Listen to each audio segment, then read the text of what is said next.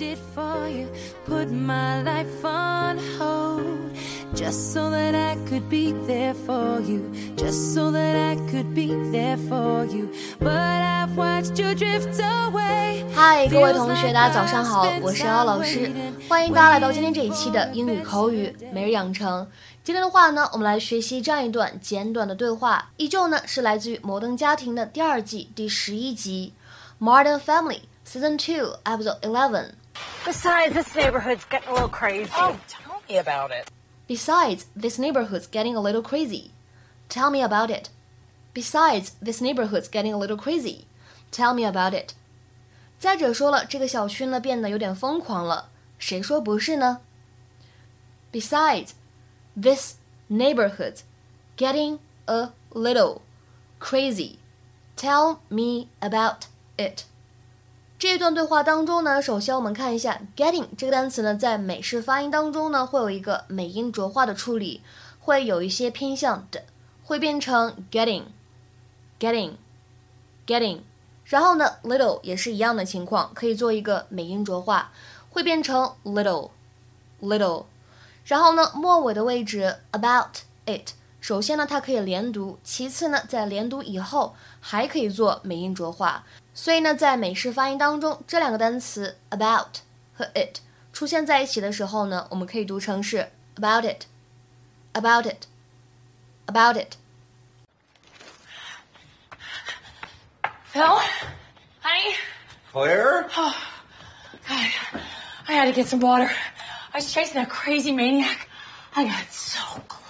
And you just gave up? That's not the Claire that I know. Get back out there. Really? Yeah. Phil, I left my phone at the drugstore. I'll be right back. Okay, bye. Oh, hey, hi. I'm Claire Dunphy. I'm Phil's wife. Let's not talk her ear off. She's gotta go. I'm Laura. Nice to meet you. Oh, beautiful house. Thanks. Hey, are you going by Greenleaf? Hmm. Actually, yeah. I just overdid it on my bike, and I cannot get back on there. No problem. I'll give you a ride. That's a terrible idea. Why? I wish I were one of those people who thrives on the danger of leading a double life. You know, Bruce Wayne, Peter Parker, Hannah Montana. That's a terrible idea. Because your bike is here. What are you gonna do? You leave it? That's rude. Oh, just pick it up whenever. Whenever that what's whenever? That's so open ended. Oh, stop it. Come on, Claire. Let's fly. I love her energy. I'm coming.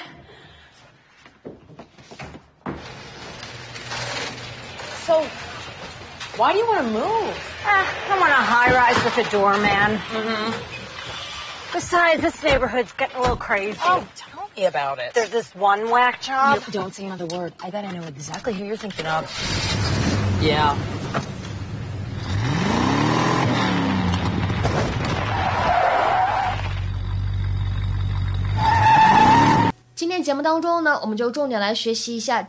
Tell me about it。这样一个表达它的用法。首先呢，要强调一点，就是大家呢不要按照字面意思把它理解或者翻译成“跟我聊聊它”，这样就很尴尬了。因为呢，在英语口语当中，这样一个短语呢，它指的是我知道，我也同意你的看法，因为呢，我也经历过一样的事儿，或者说因为呢，我有相似的经历。经常呢，这样一个短语作为怎么样呢？别人表达观点或者看法之后的一种回应。I know and I agree because I have experienced the same thing.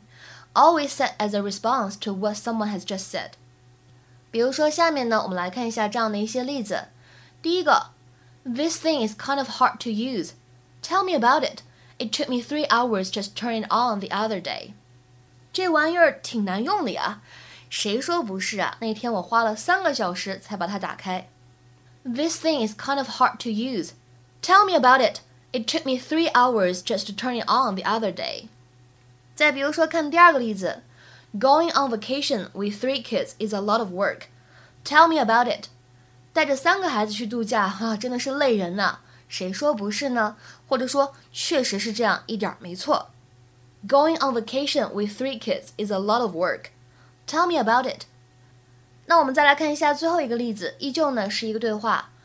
I get so annoyed with Sam. Tell me about it. He drives me crazy.